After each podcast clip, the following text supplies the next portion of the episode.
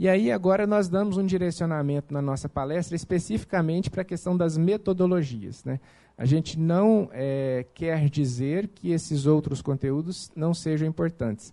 Talvez eles sejam muito mais importantes do que as técnicas. Mas a gente vai valorizar nesse momento as técnicas, né, que, que seriam como se fossem instrumentos que nós poderíamos mobilizar né, para colocar em prática esses outros saberes. Bom, a primeira coisa que a gente tem que se preocupar, então, no uso das estratégias, é com alguns fatores que vão impactar essa escolha. Esses são alguns dos fatores que a gente precisa olhar para pensar as técnicas de ensino ou as estratégias de ensino. Tá? A gente tem ali na ponta os objetivos educacionais. Né? Todos nós estamos calcados em alguns objetivos que nós queremos é, alcançar no final da disciplina. Então, quais são os objetivos? Também direcionam a escolha das estratégias. Tá? Quando a gente pensa, por exemplo, no tipo de aluno, a gente já falou da importância de você conhecer a realidade do seu estudante, não é? Mas, além disso, a gente também tem tipologias mesmo. Várias tipologias que nos ajudam. E a professora Edivalda falou de uma, por exemplo, a possibilidade de fazer uma avaliação diagnóstica. Isso é importante. Né? Quando, por exemplo, a gente diz é, que a aprendizagem depende muito do aluno, foi o que o professor Gilberto disse, conhecer o aluno, então, é essencial. E conhecer o aluno, conhecer, por exemplo, o estilo de aluno, o estilo de aprendizagem do aluno, nos ajuda a também definir qual é a estratégia. As condições físicas. Por exemplo, se a gente quisesse fazer um PBL, aqui a professora Adriana é especialista em aprendizagem baseada em problemas, essa sala aqui dificultaria porque a aprendizagem baseada em problemas, ela depende da capacidade de vo dividir vocês em grupos, tá certo? A possibilidade de vocês terem acesso a recursos de pesquisa. Então, a gente já passa também é, para o recurso de pesquisa. Mais do que isso, a gente também teria que considerar o tempo, né? Porque vocês viram que todos nós estamos aqui olhando o reloginho, não é? Então, que tempo que eu tenho disponível vai afetar que estratégia eu escolho. Tá certo? E a estrutura do assunto e o tipo de aprendizagem. Por exemplo, para um assunto novo, em que é, o professor que está ali é o especialista, em que os estudantes não têm tanto, tanta exposição ao assunto, talvez a gente não tenha como fugir de uma aula expositiva, ou pelo menos uma aula expositiva dialogada. Tá certo? Mas para outros tipos de conteúdo, para conteúdos práticos, por exemplo, em tributário, eu talvez possa pensar em estratégias diferenciadas. É, e, finalmente, a gente tem que pensar na experiência didática do professor. Quer dizer, quanto mais de experiência didática o professor tem, a gente precisa pensar na experiência didática em termos também da qualificação pedagógica, que o professor Gilberto comentou, mais a vontade ele vai se sentir para adotar estratégias diferenciadas, tá certo? Então, quando vocês olham aquele quadro que o professor mostrou da formação inicial e da formação continuada, quanto mais o professor buscar essa formação, mais à vontade ele vai se sentir para arriscar, porque isso é assumir alguns riscos. Então, esse, segundo o Cláudio Piletti, está aqui, talvez vocês não estejam vendo, mas a referência está aqui embaixo. São alguns dos fatores que nós temos que considerar quando é, nós é, escolhemos algumas estratégias didáticas. Eu vou avançar agora para um quadro, e é um quadro que relaciona ali os objetivos educacionais e aqui as estratégias didáticas, tá certo? Então, por exemplo, se eu tenho um objetivo educacional de apresentar um conhecimento, a estratégia didática é a aula expositiva, como eu falei anteriormente. Mas, por exemplo, se eu quero estabelecer conexão com a prática profissional, estão vendo aqui a última aqui? Aí, talvez a visita técnica ou estudo de campo seriam estratégias que eu possa adotar, dependendo do tempo disponível, da condição física. Por exemplo, isso aqui já é bem difícil para aquele trabalhador estudante, tá certo? Porque é difícil fazer visita técnica à noite, né? Agora vamos pegar um outro aqui, ó, desenvolver a capacidade analítica. Tá certo? Está aqui ó, no meio. Se eu quero desenvolver a capacidade analítica, e esse é o objetivo de aprendizagem que eu tenho lá no meu plano de ensino, então eu, eu, tenho que pensar em estudo dirigido, em seminários ou até em filmes. Quem já considerou filmes como estratégia de ensino? Pois é, filmes é, são recursos excelentes. Infelizmente, na nossa área, escândalos contábeis, vários viraram filmes, tá certo? E aí você pode não só trabalhar essa capacidade analítica, como também trabalhar a questão da, é, da crítica, tá certo? Trabalhando a questão da ética. Eu vou dar só mais um exemplo. A gente tem aqui, olha, ó, desenvolver capacidade de expressão é, é, e, e, de é, argumentação. E aí a gente tem o debate ou o grupo de vocalização e o grupo de observação. Então, o que, que a gente quer dizer? A gente quer dizer que as estratégias elas têm indicações. E que um pouco é, para um ponto importante para avançar no sentido de adotar essas estratégias é conhecer aqueles fatores e esses objetivos. Tudo bem? Vou, vou, explorar mais um fator. Lembram todos os fatores? O outro fator que eu vou explorar é o tipo de estudante. Tá certo? Olha aqui o que a gente tem quando a gente vai pensar em tipo do estudante. Quais são os conhecimentos prévios que os meus estudantes têm sobre o assunto? De novo, uma avaliação diagnóstica. Veja, não é a prova que aprova ou reprova, né? É a prova que nos permite conhecer melhor o estudante, tá certo? Quem são meus estudantes? Eles são estudantes trabalhadores ou são trabalhadores estudantes? Eles têm interesse em pesquisa? Eles têm acesso a diversos recursos? Ou eu trago, eu preciso trazer esses recursos para a sala de aula? Eles possuem acesso ao material didático, eu vou ter que facilitar o acesso ao material didático. Nós estivemos conversando com a Gen Atlas, eles nos falaram de várias iniciativas para facilitar o acesso ao material didático. Tá certo? Porque isso está se tornando um problema. Quais são as dificuldades que eles têm? E aqui eu não estou falando só, talvez, de dificuldades de aprendizagem, mas eu estou falando também de dificuldades de vida mesmo. E a gente falou de algumas delas quando a gente fez aquela dualidade de trabalhador-estudante e estudante-trabalhador. E quais são as suas expectativas? Quer dizer, entender as expectativas dos estudantes e contemplá-las é muito importante. Porque, na verdade, o que a gente faz no início de cada disciplina é um contrato de aprendizagem, é um contrato pedagógico. Então, é um contrato entre duas partes, né? parte de uma relação entre duas pessoas. Avançando um pouco mais, a gente propôs uma divisão dessas estratégias em grupos. Vocês têm lá o grupo do uso da arte, o grupo das tradicionais, o grupo da problematização, que já é um problema só falar a palavra, o grupo das estratégias dinâmicas e o grupo das estratégias práticas. Então, por exemplo, se eu estou pensando no uso da arte, o professor Gilberto já deu lá um spoiler né, da série do professor Beto. Qualquer coincidência, não leve em consideração, tá? Que aqui no uso da arte a gente tem o storytelling, a dramatização, o roleplay e os filmes. Certo? Quem já ouviu falar aqui do roleplay? Só para eu.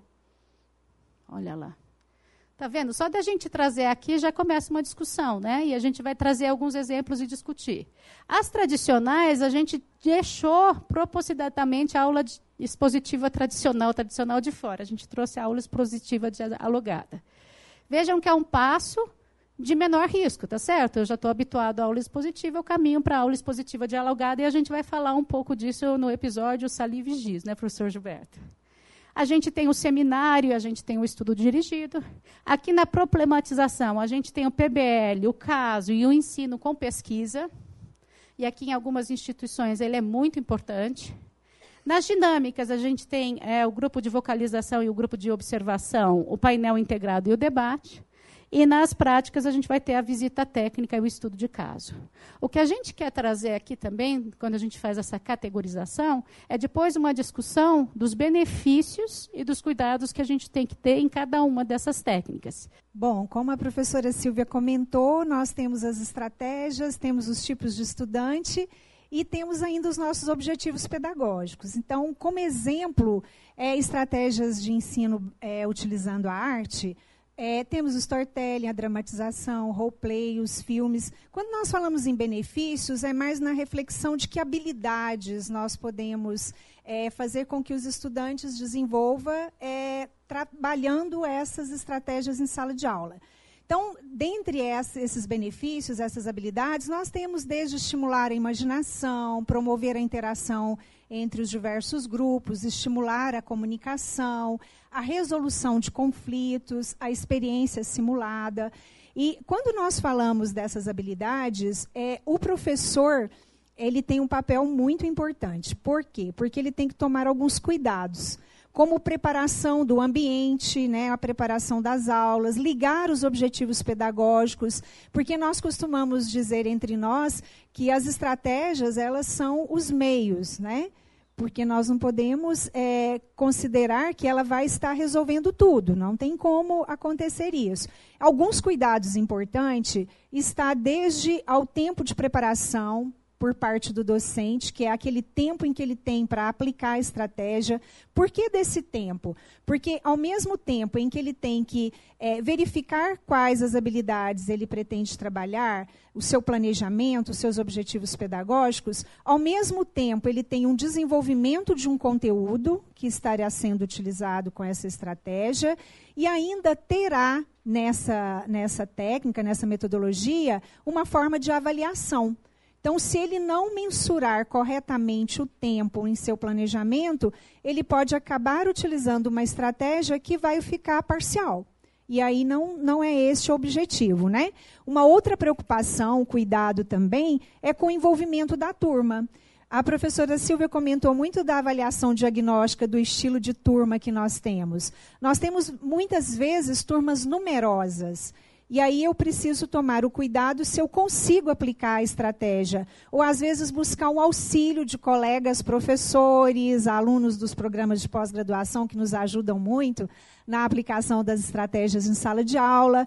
Por quê? Porque dependendo da estratégia, nós teremos que ter ali vários monitores para auxiliar para atingir o quê? O objetivo educacional que nós esperamos, né?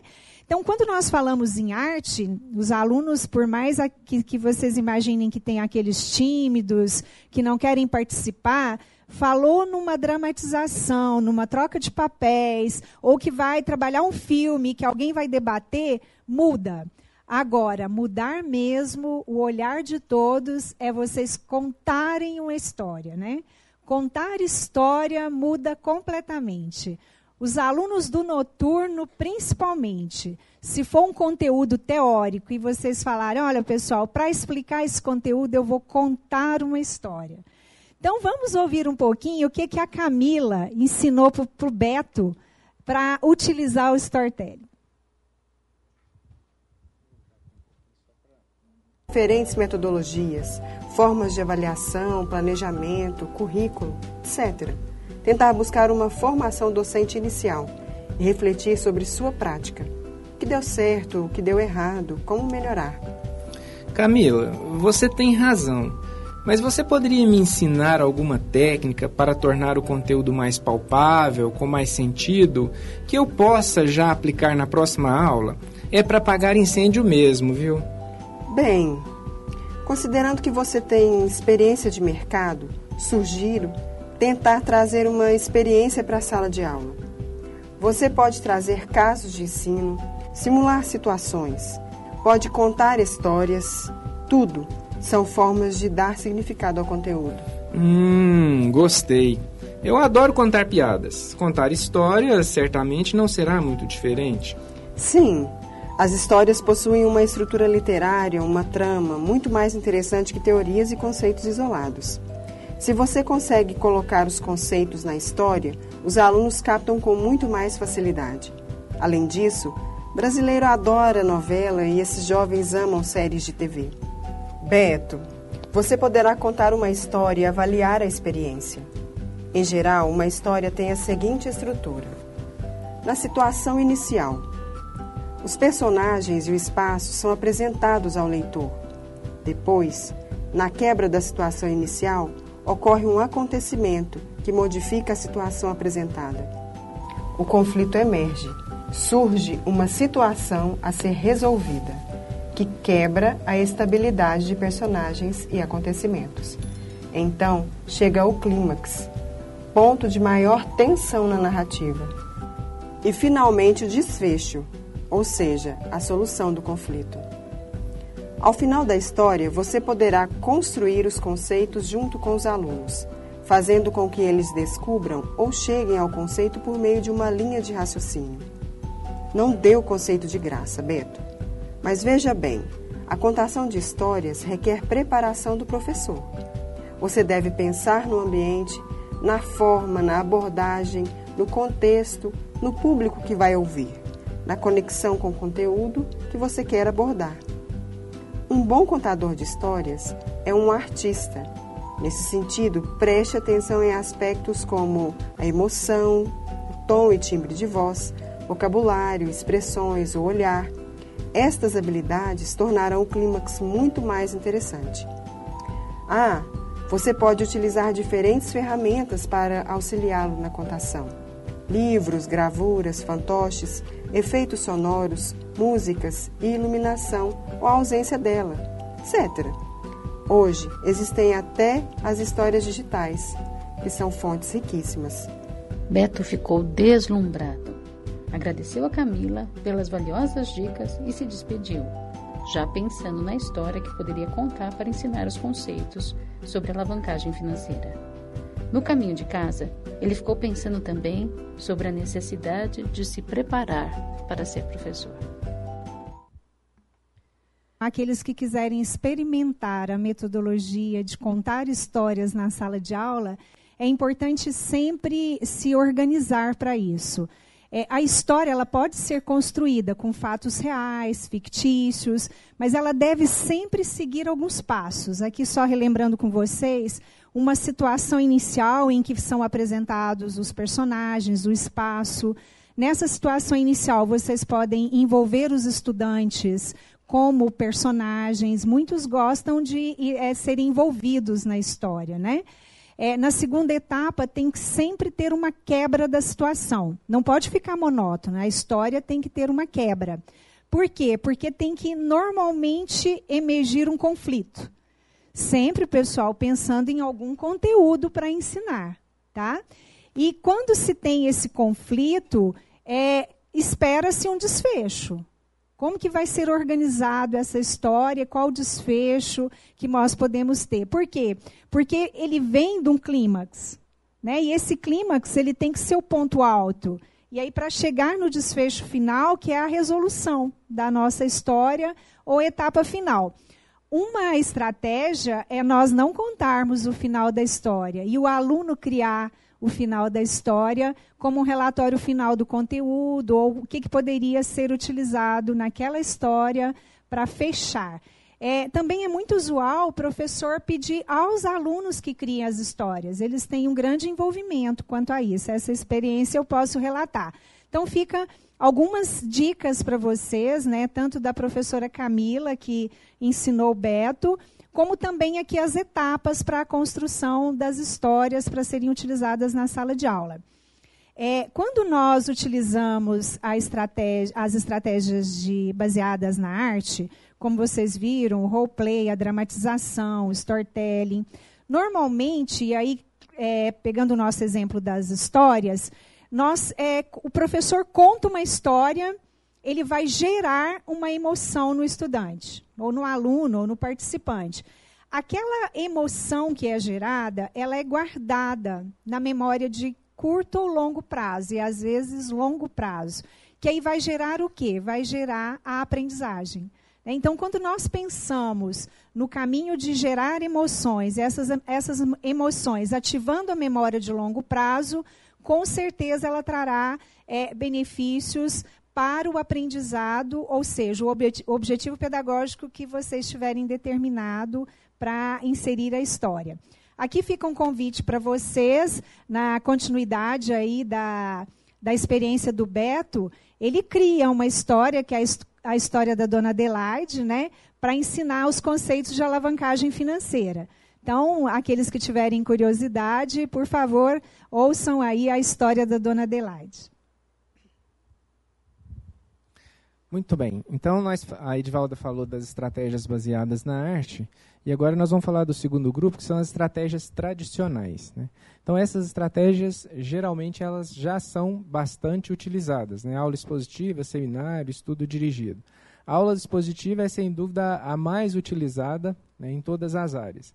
E ela tem muitas vantagens, é né? por isso que ela é utilizada. Ela se adapta a praticamente qualquer ambiente, né? é fácil de ser preparada, né? mas as críticas a, essa, a essas estratégias né? é que muitas vezes fazem com que elas ah, sejam demonizadas, vamos dizer assim. Né? Então nós vamos depois nós vamos mostrar um, um, exemplo da aula expositiva dialogada, né, para que vocês possam avaliar, né, sugerida pela professora Camila. O seminário também, é, em, embora ele seja muito utilizado na pós-graduação e um pouco menos na graduação, a gente vê muitas críticas com relação ao seminário, né, porque às vezes ele também não é aplicado adequadamente, né, e o seu potencial acaba sendo subutilizado. Né. Muitas vezes o grupo que está apresentando aqui né, que está aqui na frente, ele aprende. E às vezes, assim, cada aluno aprende uma parte. Né, e o pessoal que está assistindo, né, os outros alunos, às vezes não aprendem. Mas existem algumas alternativas. Né, né? Então a gente pode, algumas alternativas para a gente tentar corrigir essas falhas do seminário. É, essas, essas duas essas estratégias tradicionais, né, então elas se adaptam a diferentes ambientes, é, mesmo seguindo alguns, algumas estratégias para que elas sejam mais eficazes, que nós vamos falar daqui a pouco. Elas estimulam o diálogo, talvez sejam vantagens importantes também. Né? Agora, os cuidados é quase sempre é que os alunos permaneçam na zona de conforto. Né? Se nós pensarmos numa aula expositiva tradicional, onde o professor fala e os alunos ouvem, para eles é muito bom, né? que estão só ouvindo, só recebendo. Né? Mas é, ela compre, compromete seriamente a formação desse aluno. Né? Vamos lembrar, lá na, as próprias diretrizes curriculares, elas estabelecem que nós não, não vamos trabalhar só conhecimento, é conhecimentos e habilidades. Né? Conhecimentos, habilidades e atitudes. Né? Como é que nós vamos desenvolver habilidades se o aluno fica parado só ouvindo? Né? Como é que ele vai aprender a trabalhar em equipe? Né? Como é que ele vai aprender questões relacionadas à liderança, relacionadas à comunicação? Se nós não oferecermos o caminho por meio da forma de ensinar para que ele desenvolva essas habilidades. Né? Então, é, é, mais nesse sentido que a gente é, que a gente chama a atenção, dessa conexão das diferentes estratégias né, com os conhecimentos, habilidades e atitudes necessárias à formação dos contadores e profissionais das demais áreas. Bom, agora nós vamos falar um pouquinho então sobre a aula expositiva, mas a aula expositiva dialogada.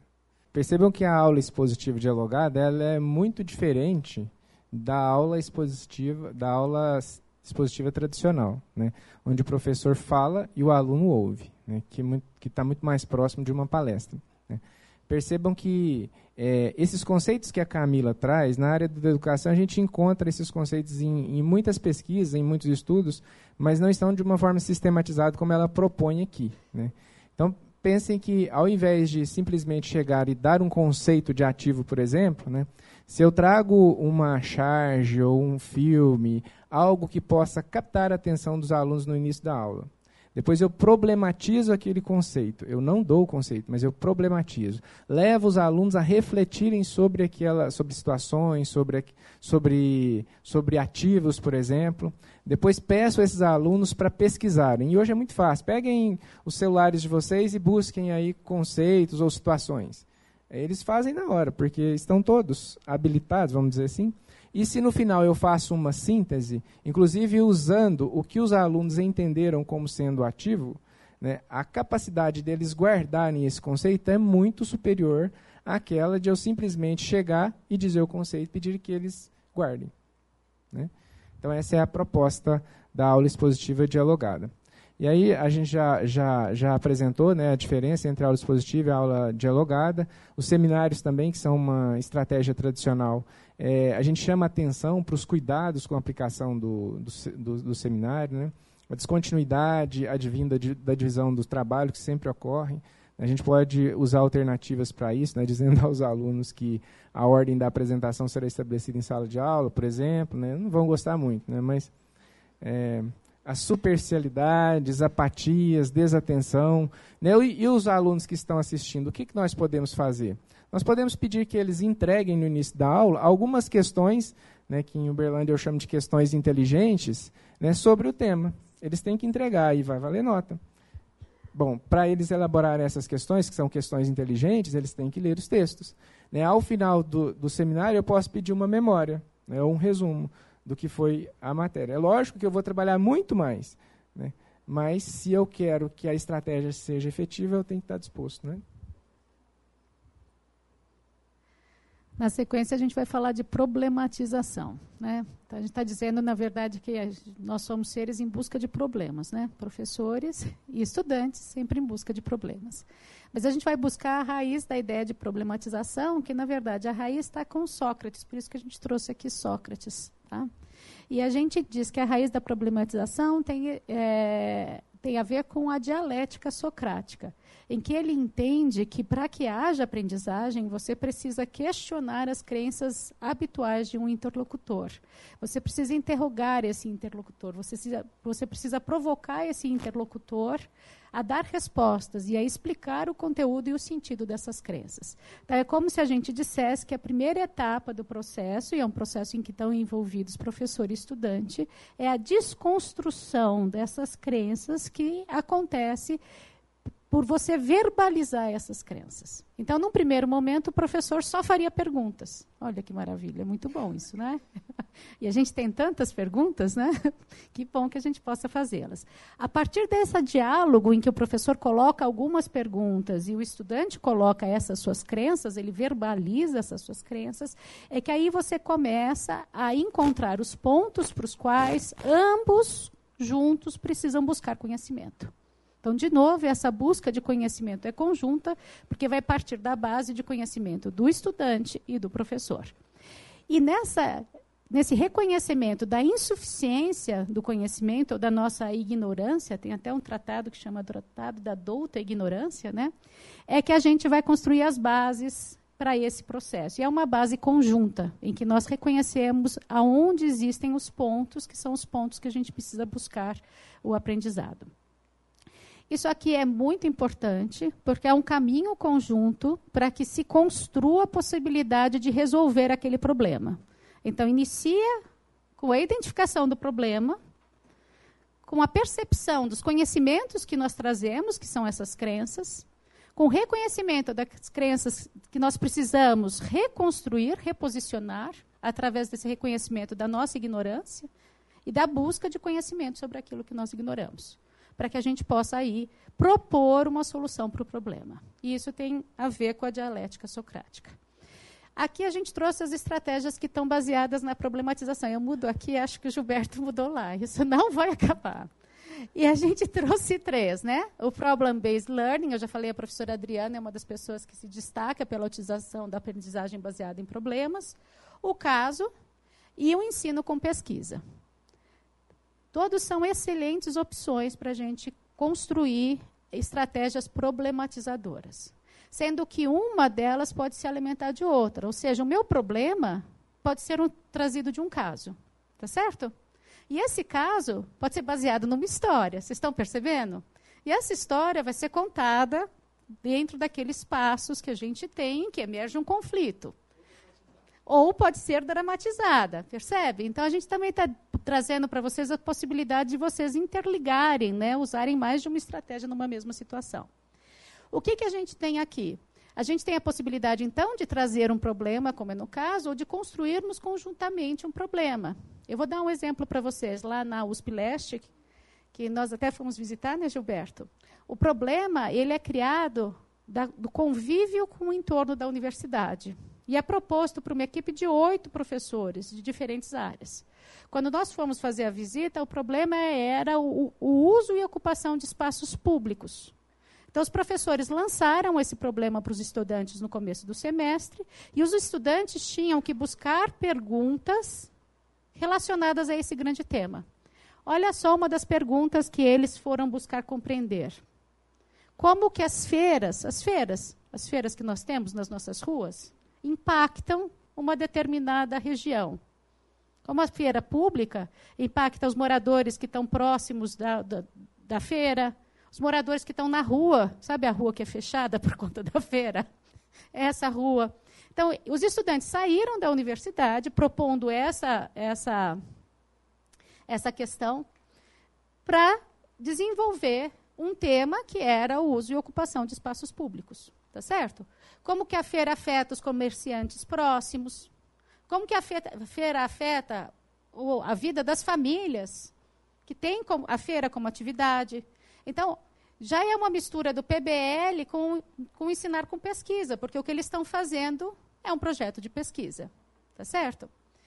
O que, que, a gente também tem é, com relação a isso? A gente já está percebendo quais são os benefícios. Né? A gente tem um benefício que é o conhecimento que se ganha e que ganha um significado a partir de um dado contexto. Para esses estudantes, era inclusive reconhecer o entorno da universidade e os problemas do entorno da universidade.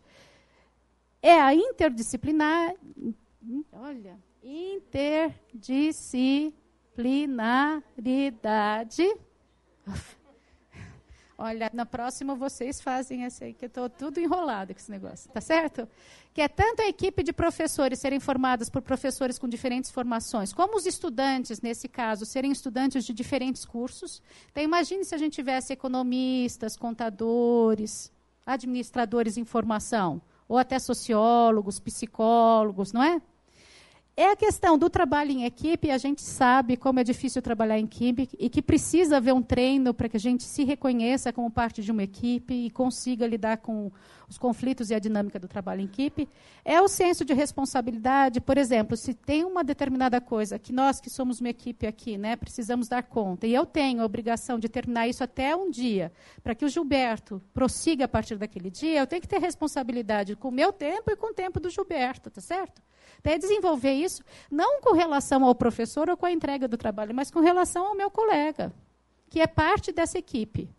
E a questão de eu ter que estruturar um processo de tomada de decisão. Não é só a decisão em si, mas a estruturação de um processo de tomada de decisão. Por exemplo, se eu quero entender qual que é o impacto das feiras públicas numa deter, num determinado bairro ou região, o que, que eu preciso estruturar? Né? Com quem eu preciso conversar? Com quem vai conversar? O que vai perguntar? Percebe? Tem todo um processo com diversas decisões e isso vai ter que ser estruturado. O que, que nós temos como preocupação? De novo, o tamanho da turma, tá certo? E a professora Edivalda chamou a atenção que as turmas estão cada vez maiores. Então, provavelmente, se isso continuar a se é, verificar, como tem sido nos últimos anos, a gente vai precisar também estruturar equipes de professores para dar conta de turmas cada vez maiores. E uma outra questão é que a discussão vai depender do envolvimento dos estudantes. Tá certo? Numa turma com muito envolvimento, as discussões serão excelentes. Por isso, em geral, quando eu adoto e o primeiro grupo dá um show, eu fico muito feliz, porque a régua já foi lá para cima. E as pessoas que mais eles querem agradar são eles mesmos, não é a mim, tá certo? Então eu sei que os outros também vão buscar o trabalho para poder dar uma entrega tão boa como foi aquela. Mas criar esse ambiente de envolvimento e criar ao mesmo tempo um ambiente em que seja seguro errar, porque é disso que nós estamos falando, nessas estratégias eles têm como simular situações de uma vivência profissional sem que o erro tenha a mesma consequência que teria na vida profissional de fato. Então, ter esse ambiente seguro é que são os segredos da adoção dessas é, técnicas. No caso, puder avançar, professor? No caso é, do nosso, da, da, nossa novelinha, né, a gente vai trazer, inclusive, uma comparação entre o Problem-Based Learning e o estudo de caso. E a gente vai trazer tanto o que os assemelha quanto o que os distancia. O que os traz é, como mais semelhantes são o fato de que tem que ter um problema, um dilema, e o fato de que ambos são baseados em situações reais. O que os diferencia é o que nós estamos envolvendo aqui, tá vendo? É a questão de que, na verdade, na forma de aplicação, os estudantes vão ter que atuar diferente, vão ter que adotar diferentes papéis, não somente entre eles, porque é muito baseado no trabalho de um grupo, o PBL, mas também em relação a tutores, a consultores ou especialistas, ao próprio professor que na verdade vai conduzir esse processo. E aí a gente vai trazer, e lá a gente detalha nesse episódio, não posso dar spoiler, né? A, os sete passos que você precisa para fazer com que essa dinâmica do grupo ela é, funcione e ela seja adequada. Tá ok? Mas essa que é a ideia da problematização, e aqui também a gente está lembrando que, por exemplo, o PBL ele nasceu lá é, do ensino de é, medicina. Né? E, na verdade, ele veio, né, ele foi importado para o ensino de negócios. Tendo em vista que, tanto em medicina como em negócios, nós temos muitas vezes uma, um problema que não é um problema bem estruturado, ou seja, nós sabermos exatamente qual é o problema é parte do problema, né? E que precisa, na verdade, de mais de um conhecimento, de mais de uma área, para que ele tenha uma solução. E que não existe uma solução única. É sempre uma tentativa, é uma proposta de solução. Quando a gente fala em deixar o, estudante na zona de conforto ou tirar o estudante da zona de conforto, eu acho que aqui é, é, são as estratégias em que mais a gente tira tanto o estudante quanto o professor das, das zonas de conforto. Agora nós vamos falar sobre dinâmicas. Bom, quando nós trazemos as dinâmicas, né, nós dividimos um grupo de estratégias, denominamos aí as dinâmicas. Dentre elas, nós temos o GVGO, Grupo de Verbalização e Observação, painel integrado, debate. É, essas dinâmicas, elas têm também os seus objetivos, ou seja, os seus benefícios ou habilidades que nós queremos desenvolver aos estudantes. Claro que a participação ativa dos estudantes, ela está presente em todas essas dinâmicas. O que o professor tem de desafio é o envolvimento desses estudantes. E aí, na, na, na, nossa novelinha, como se diz a professora Silvia, né, no storyboard, no storyboard é, nós trabalhamos a questão da escutatória. Não sei se vocês já vivenciaram isso, mas nós temos muitos estudantes que só querem falar. Né? Falar o tempo todo e não deixar, é, ou seja, não escutar. E aí, quando nós trabalhamos, por exemplo, o GVGO, tem o grupo que vai verbalizar num determinado momento e o outro vai observar. E depois pode-se trocar os papéis. Mas, para isso, o professor tem que expor efetivamente como é a dinâmica, quais são as etapas de avaliação ou é, o decorrer, o planejamento da dinâmica. O debate também é muito comum nós termos a participação dos estudantes em dois momentos. Nós podemos ter o grupo que é a favor ou que está contra, e que em determinado momento eles podem trocar de lado. É muito interessante essa dinâmica, porque nós percebemos nessa hora que tem muitos estudantes que quer trocar de lado e com medo do colega, ele não troca de lado, né? Então são debates é, fortes que se tem é, chegou um, uma, uma experiência de sala de aula que o aluno falou, professor, eu preciso trocar de lado, mas eu estou com medo do meu colega, porque ele argumentou tanto, mas eu não, não estou convencido da opinião dele. Né? Então, ou seja, ele estava é, convencido de que ele era do outro grupo, mas o colega mantinha a liderança sobre ele. Então, são fatores né, que nós precisamos trabalhar em relação às dinâmicas. Né? O papel da liderança, aqueles que falam mais e que nós precisamos, às vezes, trabalhar a habilidade do estudante que não quer se pronunciar em momento nenhum. E aí, o formato de avaliação, ele pode, nesse momento, nos ajudar um pouquinho. Então, reforçando para vocês ó, as habilidades ali que nós podemos buscar atingir com as dinâmicas está desde a comunicação, porque normalmente eles vão participar ativamente, é, a interação, porque, ah, e outra coisa importante aqui, normalmente tem grupos que trabalham sempre juntos, né? O mesmo grupo, a mesma panelinha. Então, tentar na dinâmica mudar os componentes dos grupos. É, esse é um relato do, dos alunos, né, numa alta avaliação após um debate, ou mesmo GVGO, que eles nunca tinham trabalhado com outro grupo e eles aprenderam muito. Então, é, por mais que eles reclamem, a experiência de se trocar, a interação entre os grupos é importante. É o envolvimento ali, né, de todos e todas que vai com certeza promover é, a liderança e não só daqueles que já têm é, a liderança nata e aí tentar policiar, né, e o professor tem que mediar essa essa questão e estimular, claro, o respeito ali da opinião dos outros. Porque muitos debates acabam é, tendo divergências de ideias e nós temos que respeitar, ou seja, é, colocar para os estudantes que por mais que eles tenham argumentos para é, colocarem as opiniões, eles também devem aceitar as opiniões dos outros, né? E aí os cuidados. Normal, novamente vem as salas numerosas, que é o planejamento do professor. É, esse do painel integrado, né, essa dinâmica, ela é interessante para quando nós temos um conteúdo em que tem é, diferentes abordagens. Então, dentro de um determinado conteúdo, você tem quatro abordagens. Então, se divide o painel integrado e nas quatro abordagens que precisam ser trabalhadas na sala de aula, os grupos vão se mesclar. Né? Então, o primeiro grupo vai apresentar a primeira abordagem, o segundo, o terceiro, e com isso, depois, um fechamento. É importante ter o fechamento, a consolidação pelo professor. Mas o painel integrado ele funciona muito quando, é, assim, tem um papel é, importante quando nós temos diversas abordagens num conteúdo que nós vamos apresentar. E, claro, é, é importante, desde o início, apresentar ao estudante qual a dinâmica que você está aplicando, você como docente, e quais são as atribuições, quais são os papéis de cada um. Porque muitas vezes a estratégia não ou a dinâmica não dá certo porque não foi apresentado ao estudante os objetivos, o planejamento, as etapas, as atribuições, né? Então, esse funcionamento da estratégia é importante. E o professor, quando ele vai aplicar uma dinâmica, ele tem que verificar o layout da sala. Porque se ele precisar, por exemplo, de círculos, né, formação de grupo, não pode ser carteiras fixas. E às vezes o professor tem que chegar meia hora, 40 minutos antes, para organizar e ganhar tempo, né? Lembra do tempo que nós temos que fiscalizar?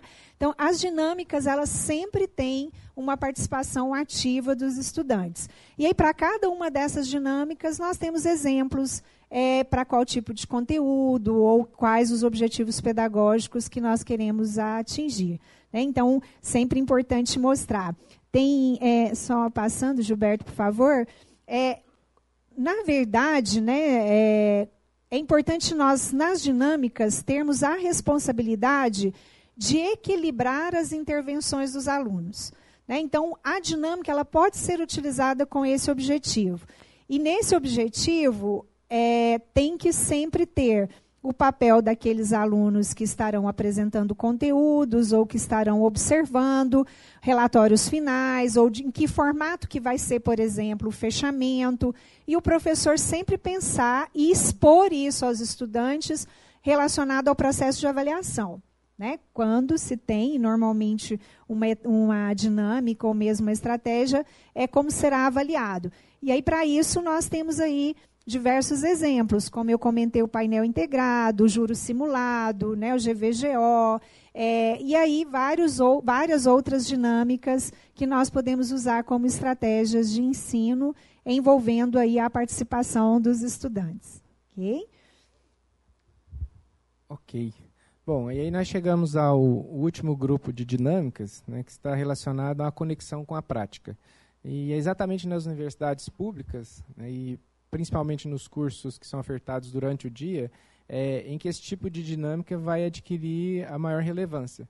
Né? Porque muitos dos alunos que, que ingressam no curso nunca tiveram uma experiência prática, e se eles é, estudam durante o dia, durante o curso também eles não terão a condição né, de ter um emprego enquanto trabalham. Então, essas é, buscar formas de trazer experiências para a sala de aula, né, mesmo que sejam experiências simuladas, elas serão muito importantes. Né?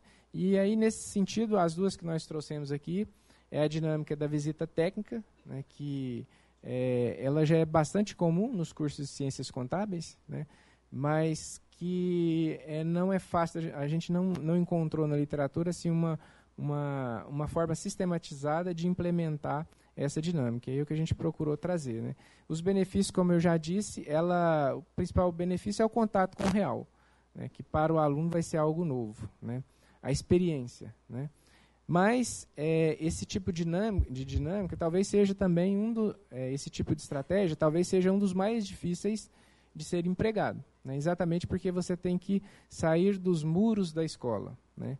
Então, no turno noturno, como já foi mencionado anteriormente, se os alunos estudam o dia inteiro, fica muito difícil. Né? Se eu tenho salas muito numerosas também, fica muito difícil, a começar pelo transporte, né? por organizar toda, toda a turma. Né? De qualquer maneira, é muito importante deixar claro para os alunos, antes do início de uma, de uma visita técnica, como funcionará cada uma das etapas. Né? No, a gente coloca que é como se fosse uma viagem. Eu tenho que preparar tudo o que vai acontecer, esclarecer os alunos, fazer um, um, cronograma de cada uma dessas etapas para que ele seja rigorosamente seguido. Caso contrário, né, a gente pode ter incidentes, pode ter dificuldades, e aquilo que seria positivo né, pode acabar sendo prejudicial para a formação dos alunos. Então, nós trabalhamos nessa conexão né, como se fosse uma viagem pelos caminhos do conhecimento. Né, e, onde a gente destaca as expectativas dos estudantes, né, o fato de conhecer coisas novas, verificar a teoria na prática, etc. Né. Bom, é, e aqui, para finalizar, nós trouxemos uma tela sobre os estereótipos no uso das estratégias de ensino. Por que, que essa tela é extremamente importante, pessoal? Porque qualquer estratégia de ensino, né, se a gente banalizar, se a gente aplicar de qualquer forma, ela não atinge os objetivos que se espera. Né? E esse talvez seja o que tem ocorrido com as estratégias relacionadas à aula expositiva e ao seminário. Né? Então é muito importante que elas que a gente siga o que está preconizado né, para que a estratégia atinja os seus propósitos.